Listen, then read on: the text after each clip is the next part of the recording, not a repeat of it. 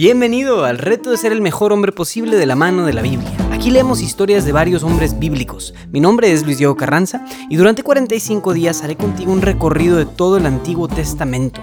De cada lección sacaremos alguna breve lección práctica y plantearemos un reto que puedas llevar allá afuera a tu vida diaria, con el fin de ayudarte a ser un mejor hombre, más entregado, más servicial y que generes un mayor impacto en tu familia y en tu comunidad. Entrémosle.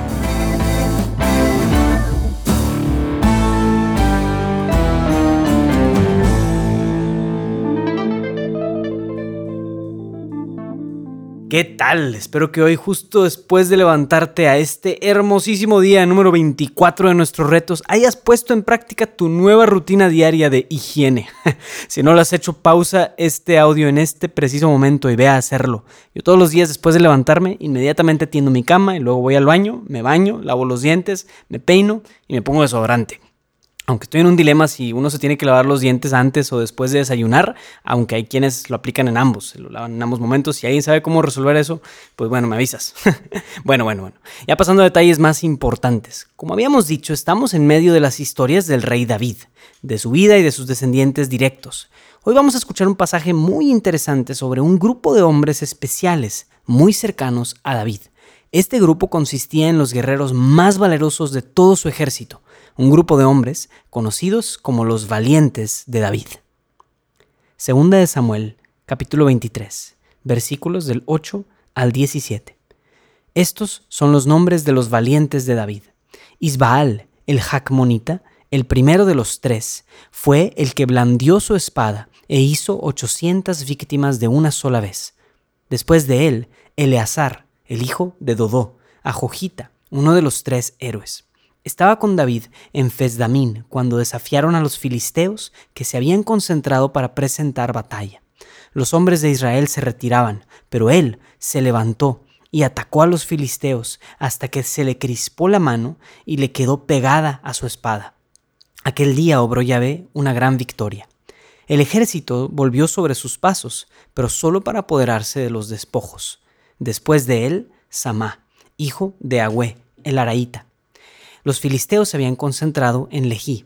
Había allí una pieza toda de lentejas. El ejército huyó ante los filisteos, pero él se puso en medio de la pieza, la defendió y lo atió a los filisteos. Yahvé obró una gran victoria. Tres de los treinta bajaron al tiempo de la cosecha y llegaron donde David a la caverna de Adulán, cuando un destacamiento filisteo estaba acampando en el valle de los de Refraín. David estaba en el refugio y había en Belén un puesto de filisteos. David expresó este deseo. ¿Quién me diera a beber agua de la cisterna que hay a la puerta de Belén? Rompieron entonces los tres héroes por el campamento de los filisteos, sacaron agua de la cisterna que hay a la puerta de Belén, y se la llevaron y la ofrecieron a David. Pero él no quiso beberla, sino que la derramó como libación a Yahvé, diciendo, Líbreme Yahvé de hacer tal cosa. Es la sangre de los hombres que han ido exponiendo su vida y no quiso beberla. Estas cosas las hicieron los tres héroes. Palabra de Dios. El grupo de los valientes de David consistía como en unos treinta y tantos hombres que luchaban valerosamente, muy especiales dentro de este regimiento, pero dentro de esos treinta y tantos vatos que conocemos, estos tres destacan como los más importantes, los tres guerreros. Ahora, ya hemos hablado tantito de cosas como el honor y la gran causa por la que los hombres necesitamos servir para vivir ¿no? y luchar. Chéquense cómo se va creando aquí una cierta jerarquía en el ejército de David. Está el ejército con sus miles de miles de hombres, con todos sus generales, capitanes, soldados, etc. Y luego están los valientes, que son estos treinta y tantos personas. Y luego los tres guerreros.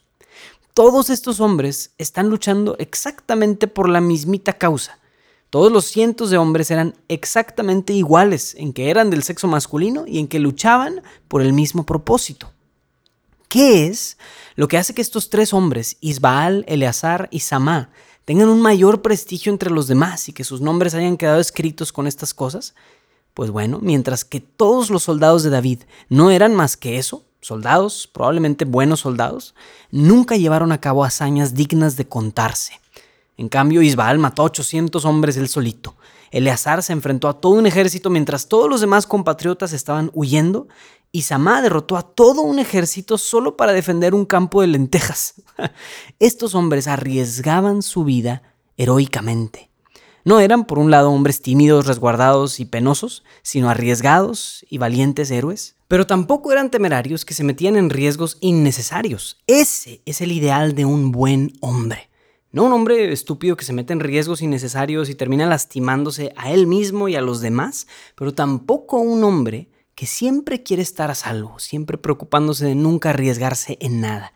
Estos hombres exponían sus vidas cuando la causa lo ameritaba. ¿Qué hace que una causa valga la pena el riesgo? El rey. El servicio al rey hacía válido cualquier riesgo para ellos. Hasta vemos que fueron capaces de infiltrarse en el campamento de los enemigos solo para llevarle un vaso de agua al, rey David cuando lo pidió. Al servir a David heroicamente, los valientes servían a Dios mismo. Bueno, pues hablando de riesgos, el reto de hoy no va a consistir en que tomes una espada y mates a 800 personas, no, para nada, pero sí va a consistir en arriesgarte un poquitito. El reto de hoy, al igual que el reto de ayer, va a ir para el área táctica. Como ya sabemos, tiene que ver con habilidades útiles que pueden salvar tu vida algún día, ¿verdad? Pues hoy vas a conectarte con una de las cosas que más ha fascinado a los, a los hombres desde que existe el ser humano. El reto de hoy consiste en que sin usar un encendedor o un fósforo, crees fuego. Usando tus propias manos y pedazos de madera vas a producir llamas. Se vale que te pongas a ver videos de YouTube, por favor, haz esto en el exterior para que no llegues a incendiar nada en tu casa o así. Em, pero hay muchos videos que te pueden asesorar para hacer esto, porque hay muchísimas maneras en las que puedes encender un fuego. Aplica la manera en la que tú más gustes y quieras. Lo único que está prohibido es usar encendedor o fósforos o incluso esos eh, fluidos o liquiditos para encender. No se vale. Si eres capaz de producir fuego con tus propias manos, te aseguro que estarás un paso más cerca a ser como estos hombres valientes y podrás estar listo para el servicio del rey cuando sea que se te necesite. Esto ha sido todo por hoy. Te invito a compartir en redes sociales la experiencia que estás viviendo con este programa.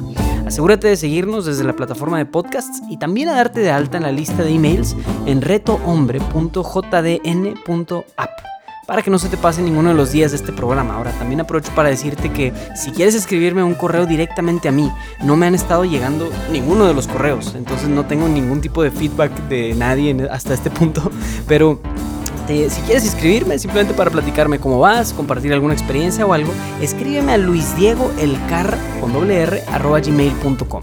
Ahí sin duda podrás recibir un poquito de tu feedback, así que de veras no dudes en compartirme. Bueno, mi nombre es Luis Diego Carranza, invitándote a seguir siendo el mejor hombre posible.